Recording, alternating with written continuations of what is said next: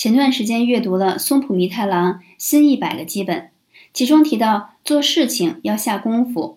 我读了之后，调整心态，提升标准，达到了做事儿认真的程度，但觉得还没有达到下功夫的境界。之后在《学习之道》这本书里又看到，一个人表现的还不错，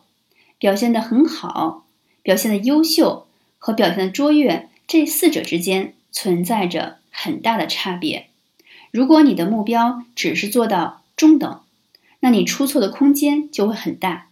如果你想做到最好，那你就不得不冒别人想避免的风险，不得不经常充分挖掘学习潜力，逆转困境为你所用。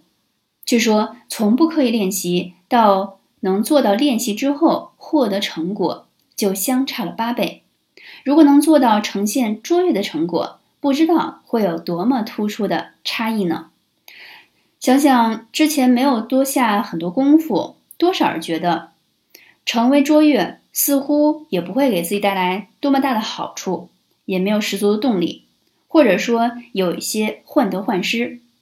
对于以上这四种境界，还是很需要继续在日常践行的呀。